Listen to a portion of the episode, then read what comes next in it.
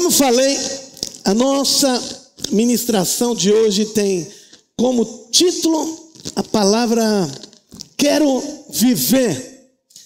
Na verdade, esse é o desejo de todos nós. Eu vou ser sincero com vocês. Assim como ela falou aqui na frente, no seu testemunho, que quando está no hospital e no hospital se vê coisas muito negativas, muito ruins. Certamente, assim como eu, vocês também, no meio dessa pandemia, nós escutamos e participamos né, de muitas coisas e de muitas pessoas que eram amigas da gente, estavam do lado da gente, gente próxima, querida, e que já não está mais entre nós. Gente que, a gente, que nós não esperávamos que de alguma forma iria nos deixar, e, e por causa dessa doença, e parece que essa doença do Covid teve, fez com que houvessem outras doenças, e acabaram muitas pessoas queridas nos deixando, pessoas um pouco mais de perto, pessoas conhecidas, pessoas um pouco de longe, todos vocês, quem sabe, ouviram e sabem que de algum amigo que nós perdemos nesse tempo. Então hoje eu não quero falar sobre isso, eu quero falar sobre viver. E quero falar sobre vida. Por quê? Porque a palavra de Deus ela nos ensina sobre vida. Jesus mesmo disse: Eu sou o caminho, a verdade e a vida. Então, Deus ele veio para que nós tenhamos vida. Jesus disse: Eu vim para que vocês tenham vida, e vida em abundância. A Bíblia diz que o salário do pecado é a morte. Mas o dom gratuito de Deus é a vida eterna em Cristo Jesus. Então, a palavra de Deus, ela está repleta do conceito de vida.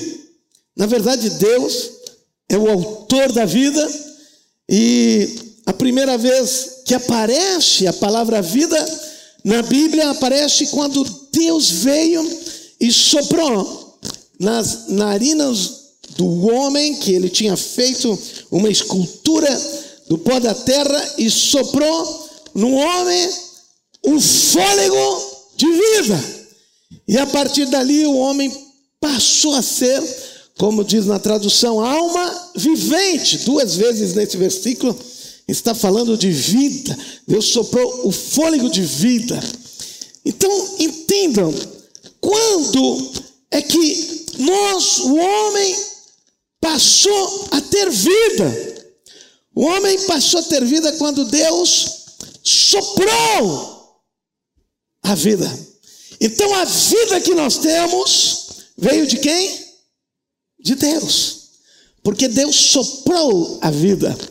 E na verdade, essa palavra soprou vem da palavra ruá, que significa o espírito, significa que Deus, quando fez isso, Ele tomou do seu espírito e soprou sobre nós, soprou dentro de nós. Então, nós recebemos de Deus o espírito dele. E por isso nós somos a imagem e semelhança de Deus. Com os animais que estão vivendo, com as outras coisas que vivem, Deus não soprou a sua vida. Então, eles não têm a vida de Deus, mas o homem tem a vida de Deus. Então, nós somos diferenciados, e por isso, os animais não têm espírito, as plantas, muito menos, e por isso, como eu falei hoje ainda no batismo, se um cachorro está aqui caminhando na rua e um carro atropela ele, não se faz nada de muito especial. Mas quando uma pessoa é atropelada e quem sabe perde a vida por causa disso, é algo diferente. Mas não, por quê? Porque nós não somos iguais aos outros animais. A ideia é que nós viemos e, e, e evoluímos, essa é uma ideia absurda. porque senão a nossa vida não teria nenhum sentido e a nossa vida não seria nada mais do que comparada à vida de um animal. Então, por que nossa vida é diferente dos animais?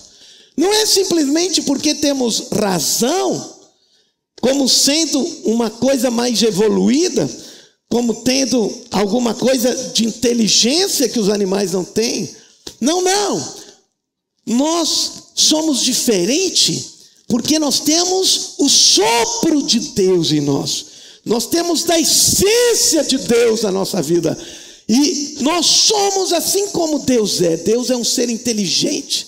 Deus fez o um mundo, Deus fez tudo que nós vemos com uma forma inteligente, uma forma sábia. Tudo é organizado, todas as coisas sobrevivem, tudo na natureza tem uma forma, tem um sistema de sobrevivência. E isso tudo foi feito com muita sabedoria. Os animais estão nos lugares onde eles têm a, a, sua comida, o seu tipo de comida. Os peixes têm o seu tipo de respiração que nós não temos. As aves têm asas que nós não temos. Então todas as coisas foram feitas de acordo com uma inteligência. Isso se chama design inteligente. O que nós podemos saber, e praticamente todos os cientistas concordam com isso, que o mundo tem um design inteligente. Quando nós vemos o corpo humano, as pessoas olhamos todos os órgãos que nós temos, Deus cuidou de cada uma das coisas microscopicamente, cada uma delas delicadamente e cada uma, cada um dos nossos órgãos tem uma função, mesmo que nós não conhecemos. Está em nós, nós não sabemos, mas eles existem por causa de um motivo. Ou seja, tu nem sabe tanta coisa inteligente que Deus fez e está em ti, no teu corpo, na tua biologia, nem tem sequer ideia de tudo que está aí. Mas Deus inteligentemente fez isso. Amém? Estão me entendendo? Isso é uma ação criativa com design, com um projeto inteligente. Então, por que nós, pessoas, temos razão, temos inteligência? Porque nós criamos as coisas, porque agora descobriram uma forma de ir até Marte dez vezes mais rápido.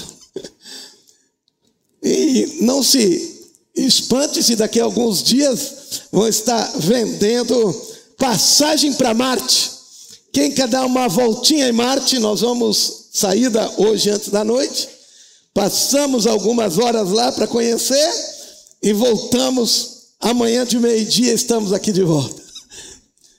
Muitas dessas coisas são porque porque nós somos inteligentes e Deus nos criou com inteligência, por quê? Porque ele soprou o seu espírito de vida em nós. E por isso é que nós somos inteligentes. E quando alguém, alguma coisa, uma circunstância, alguma, alguma pessoa nos despreza, na verdade está desprezando coisas tremendas que Deus fez na nossa vida. Nós não podemos nos deixar sermos usados como escravos, como pessoas que não, como se pessoas não tivessem inteligência.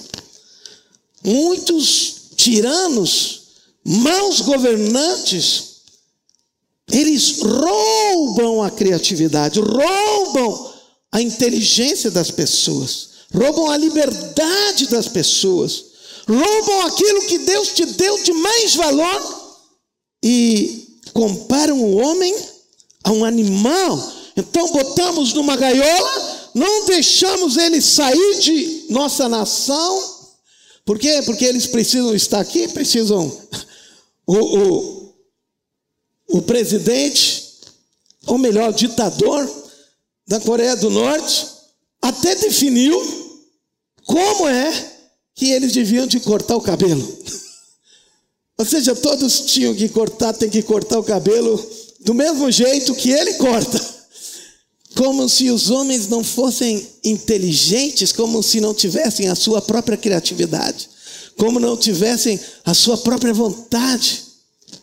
O que eu quero dizer é que Deus nos criou, somos criação dele, de uma forma extraordinária. Jamais deixe que o conceito de que tu surgiu do acaso entre no teu coração, na tua família, no meio dos teus filhos. Se roubarem esse conceito fundamental de ti, tu serás nada menos como que um animal. E não duvido que daqui a uns dias, como fizeram, como Hitler fez com os judeus, e colocou eles num campo de concentração e foi matando um por um, possa acontecer algo parecido, por quê? Porque tiram, tentam tirar o conceito de pessoas, o conceito de que nós, homens, pessoas, fomos criados por Deus. No momento que eles conseguem convencer uma população de que nós simplesmente somos frutos do acaso da natureza, somos apenas animais crescidos. E como animais, podemos ser domesticados e podemos ser manipulados como nós queremos, como eles querem. Então, jamais deixe essa ideia entrar em tua mente, mas pelo contrário, saiba que tu é imagem e semelhança de Deus, que Deus foi Ele mesmo que te deu vida e uma vida diferente dos animais e assim por diante. Mas é interessante que quando Deus colocou isso que a serpente enredou a Eva que quis dizer para ela. Na verdade, Deus não te ama tanto assim, porque se ele te amasse tanto, ele te deixaria comer dessa árvore. E na verdade, tu tem que tomar uma decisão por ti mesmo, tu tem que tomar uma posição por ti mesmo. E foi aí então que Eva tomou daquela árvore. E a partir daquele momento, ela abriu mão daquilo que Deus estava dizendo para ela e ela começou a decidir o destino e os rumos da vida dela pela sua própria capacidade, pela sua própria mentalidade. Então, seguindo depois em Gênesis 3, 22, diz assim: Então disse o Senhor Deus: Eis que o homem se tornou como um de nós, conhecedor do bem e do mal, assim que não estenda a mão e tome também da árvore da vida e coma e viva eternamente. Expulsou o homem no capítulo 3, versículo 24. E Deus expulsou o homem e colocou querubins do Oriente no jardim do Éden e o refugir de uma espada que se revolvia para guardar o caminho da árvore da vida. Preste atenção. O homem agora decidindo, tomando a decisão que ele achava que, que o que era melhor, que ele sabia que ele era mais sábio que o próprio Deus. Então agora ele teve que ser afastado do paraíso, afastado do jardim do Éden, para que ele não tivesse mais acesso à árvore da vida. E Deus disse: Nós precisamos tirar o homem, porque pode imaginar o homem agora viver eternamente e ele por ele mesmo tomando decisões por ele mesmo, achando que ele sabe aquilo que é melhor e pior, aquilo que é certo, é errado, aquilo que é bom e que é ruim. E depois ali, não se soube mais nada na Bíblia sobre a árvore da vida. Desapareceu de todo o relato bíblico, desapareceu sobre essa árvore. Mas ela volta a aparecer ela estava lá no início da Bíblia, nos primeiros dois, três capítulos, e agora ela volta a aparecer aonde? Lá no fim da Bíblia. Lá no livro de Apocalipse. Primeiro fala no livro de Apocalipse 2, 6 e 7. Deus está falando para o povo de Éfeso e ele diz: Ao vencedor da-lhe que se alimente da árvore da vida que se encontra no paraíso de Deus. Uau! O que Deus está dizendo de que nós podemos ainda ter o sonho de comer da árvore da vida. E depois, lá no final, no último capítulo da Bíblia, 22, 1 e 2, diz: Então me mostrou o rio da água da vida, brilhante como cristal, que sai do trono de Deus e do Cordeiro. No meio da sua praça, de uma a outra margem do rio, estava a árvore da vida. Lá no final, quando a Nova Jerusalém desce dos céus aqui para a terra, e ele teve uma visão, ele disse: Estou vendo a árvore da vida que produz doze frutos, dando do seu fruto de mês em mês e de folhas de árvores, são para a cura dos povos. E as folhas da árvore são cura para os povos. Ele está dizendo que essa árvore da vida produz cura.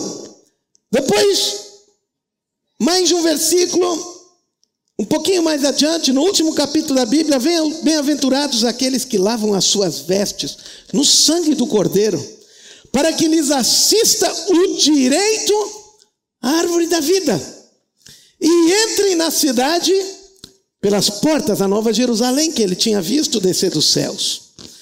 E depois, no livro de Apocalipse, capítulo 22, versículo 19, quase no finzinho, nos últimos três versículos da Bíblia, de novo, assim como estava lá no início e agora está lá no fim. E se alguém tirar qualquer coisa das palavras do livro dessa profecia, Deus tirará a sua parte da árvore da vida, da cidade santa e das coisas que se acham escritas nesse livro. Eu não sei se vocês perceberam que Deus começa a história da humanidade num jardim e termina numa cidade. Deus começa num jardim e termina numa cidade. O que Deus está dizendo, eu quero que vocês façam isso, eu quero que vocês façam uma cidade. Quero que vocês construam, que vocês se multipliquem, que vocês cultivem, que vocês façam muitas coisas. Hoje eu gostaria de entender junto com vocês o que significa isso. E se nós hoje podemos ter acesso a essa árvore da vida. Olhem para mim.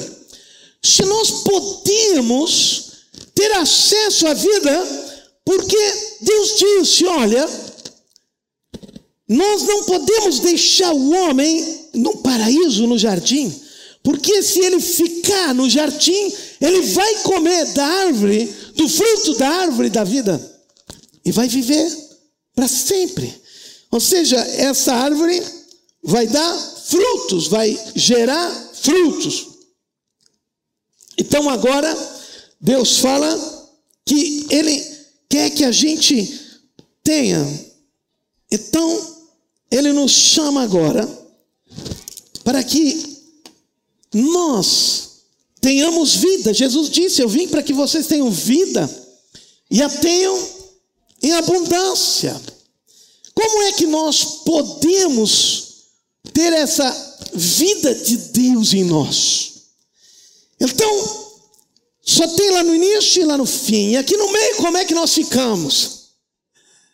O que eu gostaria de compartilhar com vocês agora, não temos muito tempo, é que é possível nós termos vida. A palavra vida vem a palavra vida no hebraico é a palavra chai. Olha, bonito. Vocês já viram alguém que se chama chai? Chai significa vida. Então, essa é a palavra. Vida. Essa pessoa chama chai e, e ela tem esse nome que significa vida. Eu quero que vocês entendam o que a princípio significa, porque vida parece sempre ser uma coisa um pouco abstrata. Mas vida na Bíblia, na Bíblia nada é abstrato. Por exemplo, a palavra, a palavra uh, alma, emoções, é a mesma palavra que coração. Então, a palavra coração e a palavra alma, ou a palavra emoções e a palavra alma ou a palavra emoções e coração é uma só palavra no hebraico. Por quê? Porque eles entendiam que as emoções moravam no coração. Então, quando se falava no coração, se falava em alma. Biblicamente, quando se fala nessa, nessa questão de vida, se liga ao estômago. Por quê? Porque o povo naquela época era nômade e eles tinham que procurar comida para encher o estômago. E se eles não enchessem o estômago, eles morreriam. Então, a palavra vida, essa palavra chai, ela vem da mesma palavra estômago no hebraico. Não nos diz muita coisa, senão de que se a gente não comer, vai ficar com fome e vai ter problema. Então, diante disso, nós Queremos aprender agora de que, entender agora de que vida, ela tem um contexto muito mais profundo na palavra de Deus. Não simplesmente o contexto de estômago, mas vida é algo que está em Deus. Vida é algo que vem de Deus. Vida é algo que só Ele pode gerar. E a vida, ela é representada na Bíblia por algo bom. E por isso que lá no livro de Provérbios, no capítulo 16, versículo 15, diz assim: O semblante alegre do rei significa vida. Olhem para mim. Quando nós temos alegria, quando nós temos uma algo que sai de dentro de nós, algo radiante, significa que nós estamos tendo vida. Por isso ele diz: o semblante alegre significa vida. Por isso que muitas pessoas elas dizem assim: eu quero viver a minha vida, estou procurando viver a minha vida. E, e pensam que algo, uma emoção circunstancial significa vida. Então fazem coisas que acham que isso é sinônimo de vida. Mas a palavra de Deus vai, vai ensinar definitivamente o que é vida. E nós podemos entender, vejam aqui, que, que quando Deus soprou vida, Ele soprou dentro de nós o seu fôlego, o seu espírito, em outro texto na Bíblia diz assim: os céus por sua palavra se fizeram, e pelo sopro de sua boca o exército de Deus. O que Deus está dizendo que quando Deus soprou em nós o seu espírito, aquele sopro é o fôlego de vida. E entendam uma coisa: o sopro de Deus é a mesma palavra que o Espírito de Deus. Então, entenda uma coisa: o Espírito de Deus é que produz vida. Digam assim: o Espírito de Deus é que produz vida. Então, quando Deus sopra, quando Deus se faz presente, nós experimentamos a vida de Deus. O Espírito, a Bíblia diz, é que vivifica. Diz: o Espírito é que dá vida. Diz para a pessoa que está ao teu lado aí, não sei se sabia, mas o que dá vida é o Espírito de Deus. O que dá vida é o Espírito de Deus. O Espírito de Deus é que gera vida em nós, é que produz vida.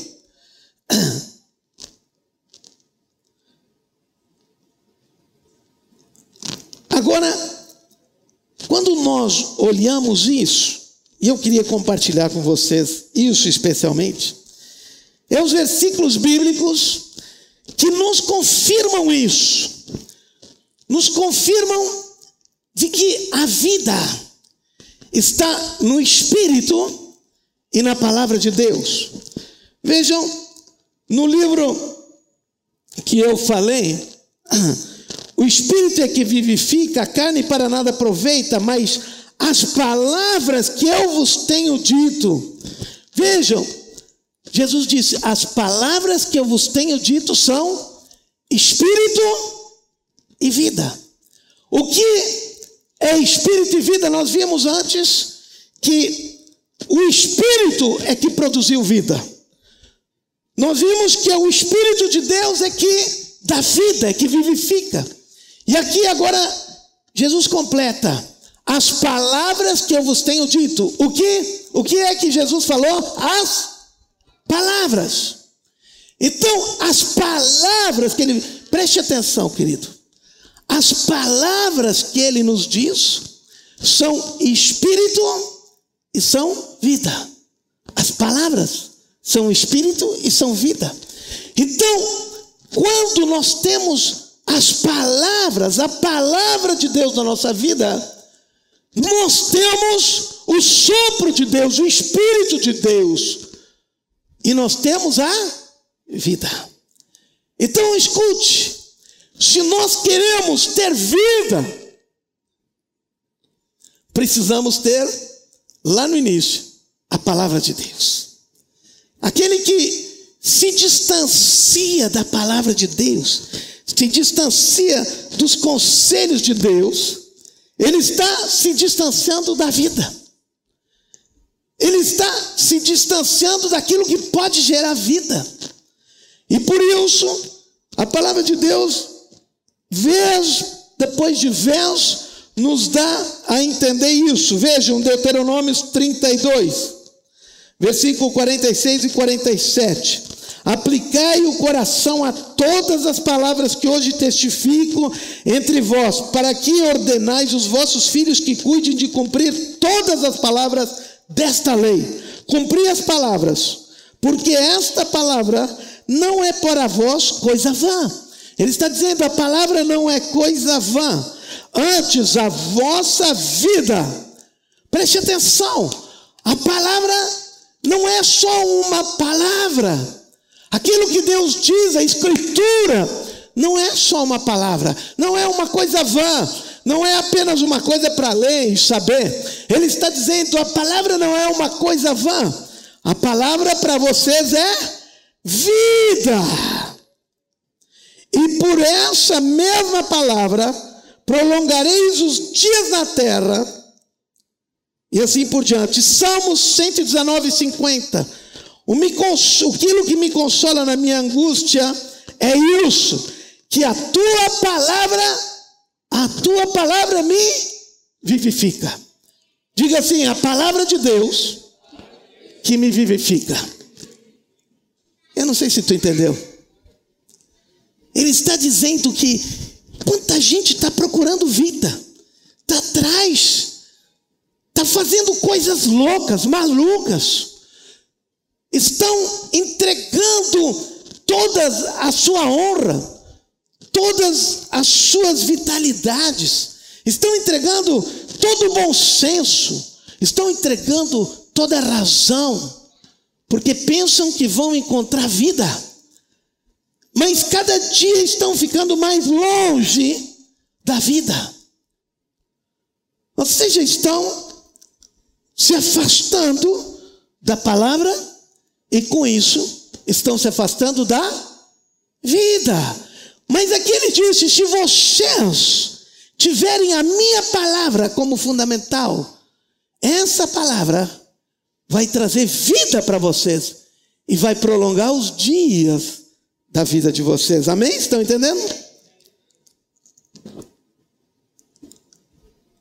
Deuteronômio 30, 16 diz: Se guardares o mandamento que hoje te ordeno, que ames o Senhor teu Deus, ande nos seus caminhos e guardes os seus mandamentos e os seus estatutos e os seus juízos. Então viverás e te multiplicarás.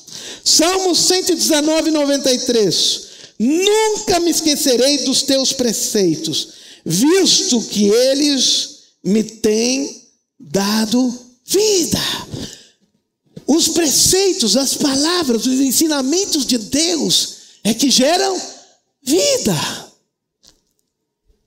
Então, Vamos adiante. Provérbios 13 e 14.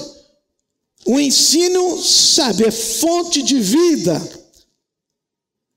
Provérbios 3, 1 e 2. Filho meu, não se esqueça dos meus ensinos, e o teu coração guarde os seus mandamentos, porque eles aumentarão os teus dias e te acrescentarão anos de vida e paz. Salmo 119, 17. Seja generoso para com o teu servo, para que eu viva e observe a tua palavra. Salmo 119, desde o 24 até o 32. Tudo isso fala sobre esse contexto, mas eu vou ler só uma parte. Diz assim: Com efeito, os teus testemunhos são o meu prazer, são os meus conselheiros. A minha alma está pegada. Vivifica-me segundo a tua palavra. Então, o que é que vivifica? A palavra de Deus. A palavra é o Espírito de Deus. A palavra nos traz o Espírito de Deus. E esse Espírito de Deus nos traz vida.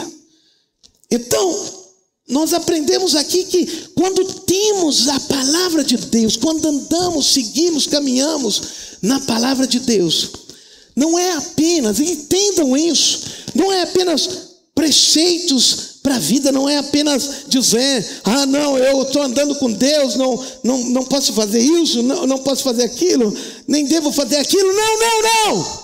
Deus está dizendo: se tu andares na minha palavra, eu quero dizer para ti, se tu andares na minha palavra, tu está procurando vida. Se tu fizeres e andares segundo eu estou te falando, eu quero dizer para ti, se a tua se a minha palavra for importante para ti, eu quero dizer que tu terás abundância de vida. Está me entendendo? Muitas pessoas estão trocando, e é exatamente isso que o diabo quer. Essa semana, STF, STF não, um, um, um Suprema Corte do, do Rio de. Não, STF sim, proibiu Bíblias que entrem, não proibiu que entre, mas que não tenha obrigatoriedade de Bíblias nas escolas e nas livrarias das escolas e nas livrarias públicas.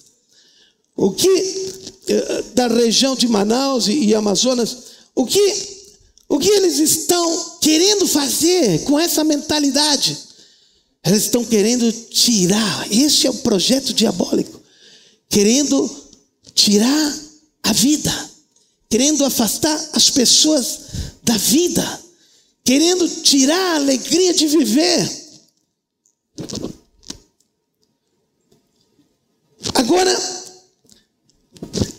se no Novo Testamento, se no Velho Testamento nós vimos que a palavra de Deus é a vida, e se no Novo Testamento Jesus foi considerado como a palavra de Deus, lá no capítulo 1, do versículo 1, do livro de João diz: no princípio era o Verbo, era a palavra.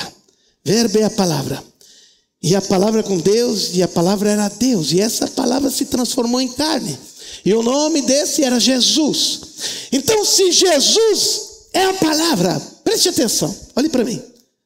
Se Jesus é essa palavra, essa palavra, que é Jesus, precisa gerar vida. Amém? Vocês estão entendendo o que eu estou falando? E é exatamente isso que nós vamos ver agora no Novo Testamento. E no Novo Testamento nós vemos em João, no capítulo 6, versículo 63, diz assim: O Espírito é que vivifica, a carne para nada aproveita. As palavras que eu vos tenho dito são Espírito e são vida. Jesus estava confirmando isso. Em João 1,4 diz assim: a vida estava nele, a vida estava em Jesus. Diga, a vida está em Jesus. Por quê? Porque Ele é a palavra, Ele é o Logos. E a vida era a luz dos homens. Em Atos capítulo 2, 28 diz assim: fizeste-me conhecer os caminhos da vida.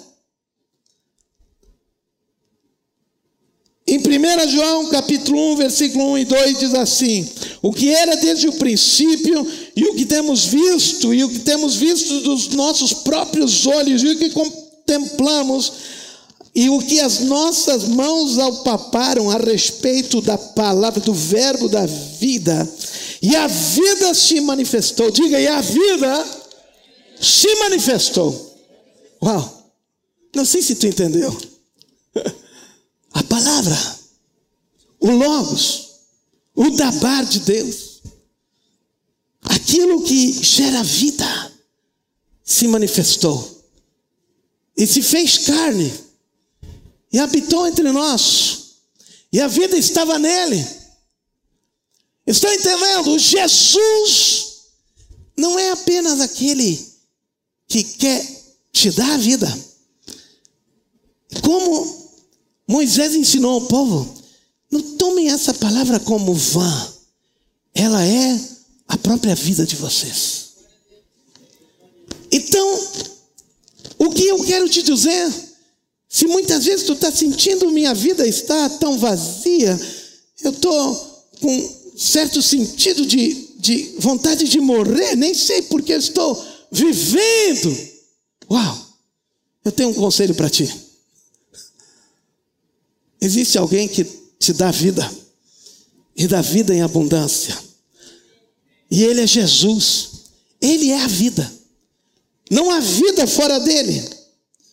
Depois, em João 14, 6, ele mesmo disse: Eu sou o caminho, a verdade e a vida. Quando Cristo, em Colossenses capítulo 3, 4, diz: Quando Cristo, que é a nossa vida, olhe para mim. Tu pode dizer isso? Cristo, Jesus, é a minha vida. Isso que nós precisamos sair daqui hoje. Nós precisamos sair daqui compreendendo hoje que nós não podemos ter acesso a uma árvore que tem frutos e que dão vida mas nós podemos ter acesso hoje àquele que é a própria vida. E ele morando, habitando, nos enchendo, nós temos vida, verdadeira vida.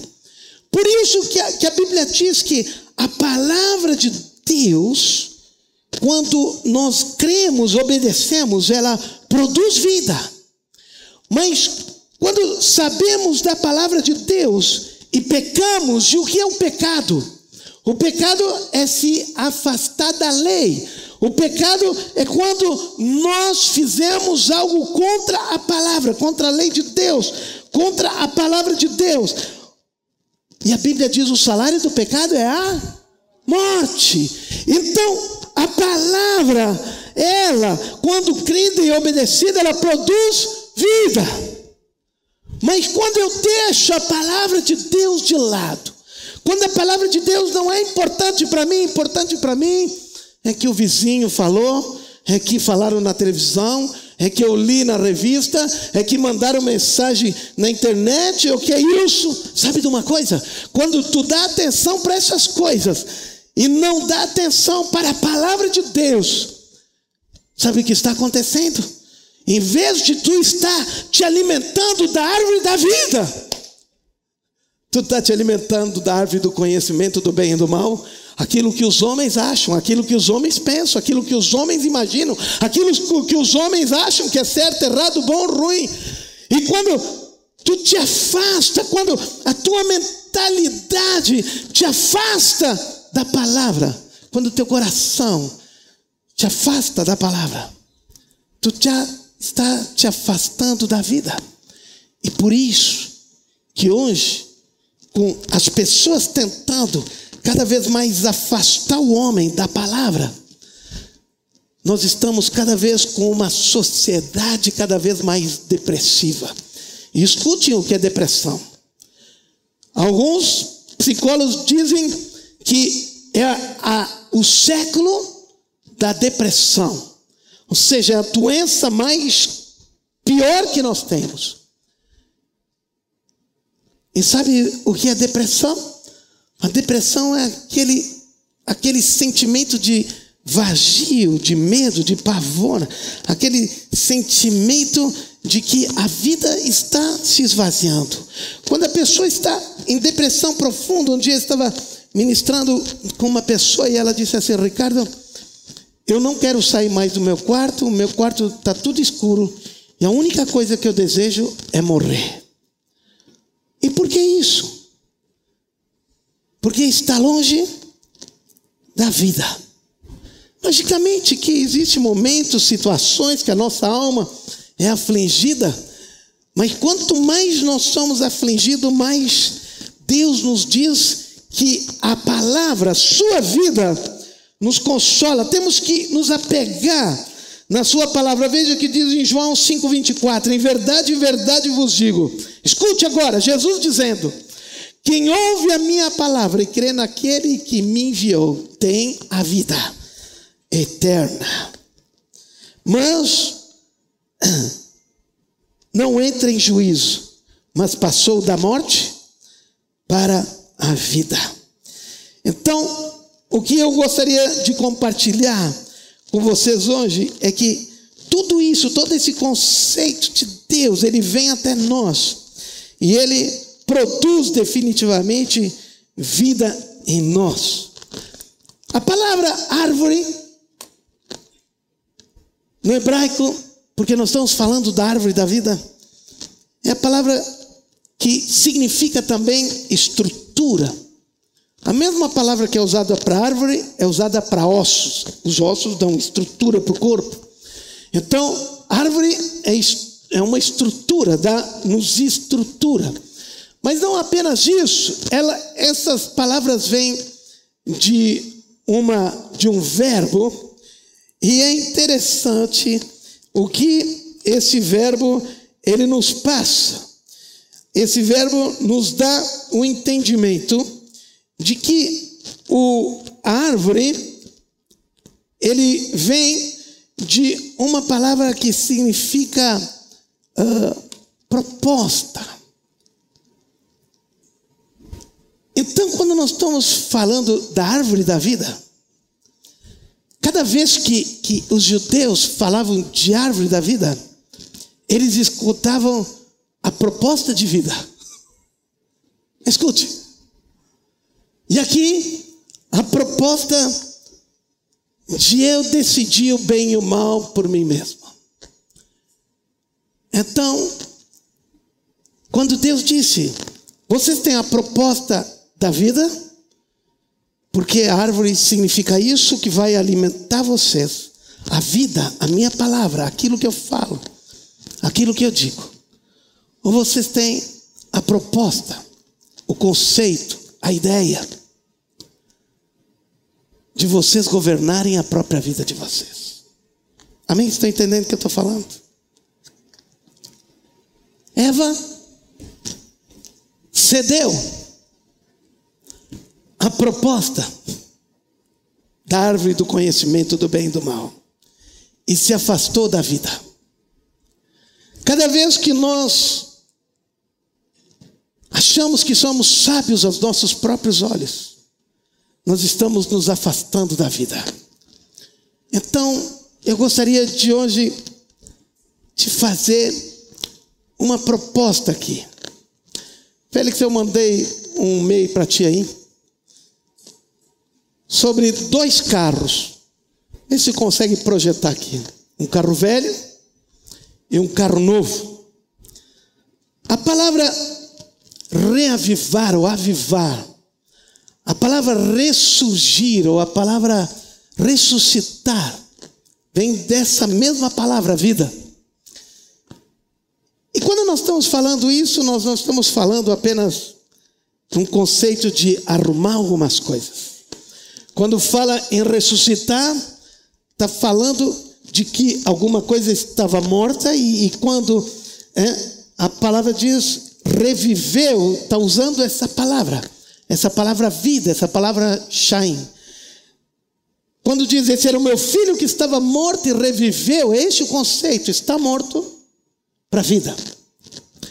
Não está falando de consertar, está falando de morto, está falando de anulado. Às vezes eu tenho um problema no meu carro, ele tá bom ainda, tá ótimo, só que eu preciso fazer um conserto nele, preciso dar uma arrumada nele, uma ajeitada nele. Ele não está inutilizado, não está morto, não está terminado. Eu vou ali, ajusto umas coisas e está resolvido. Ele continua um carro vivo. Mas esse parecia um carro morto. Parecia algo que não andava mais que não tinha mais como andar, como aqueles carros muito antigos que estão lá na, lá na, no ferro velho, ou em algum lugar que as pessoas guardam, não tem mais como andar. E, e esse é o conceito de vida. Então, a gente pega esse carro velho e vai lá, e agora preciso trocar uma peça, preciso fazer aquilo, preciso fazer aquilo, precisa restaurar aqui, precisa arrumar lá, precisa mudar aquilo, isso, aquilo. E aquele carro que estava inutilizado, morto, acabado, sem vida, sem poder andar, sem poder se movimentar. Agora eu vou lá e ajusto tudo segundo como foi construído, segundo a ordem daquele que projetou o carro. Não preciso botar o motor, ajustar o freio assim, preciso substituir isso, aquilo. E transformo aquilo que estava deteriorado, estragado, aniquilado, ruim, em algo vivo de novo, em algo possível de andar. E às vezes mais caro do que os carros novos às vezes de mais valor do que um carro novo. O que hoje eu quero te falar é de que sim, um dia nós vamos estar comendo dessa árvore que Adão e Eva comeram, da árvore da vida, que estava lá no meio do paraíso, vai estar no meio da Nova Jerusalém. Agora, o que eu quero te dizer, enquanto nós não podemos comer daquela árvore, do fruto daquela árvore. Nós não sabemos qual era o fruto nem de uma árvore nem de outra. Mas o que eu quero te dizer é de que na Nova Jerusalém não fala da árvore do conhecimento do bem e do mal. Só fala da árvore da vida. Lá em Apocalipse não está dizendo tinha duas árvores. Lá tinha uma árvore. Só uma. Porque aqueles que decidiram e que vão chegar lá, é porque decidiram comer da árvore da vida, se alimentar daquilo que produz vida. E se eu quero hoje te convidar para alguma coisa, é dizer que se o carro da tua vida está como aquele ali, está morto, não tem mais vida. Jesus é a vida. As palavras dele são espírito e vida. Quando as pessoas não têm mais fome da palavra de Deus, não se alimentam da palavra, elas estão dizendo, por isso que a palavra representa como um fruto, o fruto da árvore, porque nos serve de alimento. Quando nós não nos alimentamos da palavra de Deus, nós começamos a passar fome e começamos a perder a vida.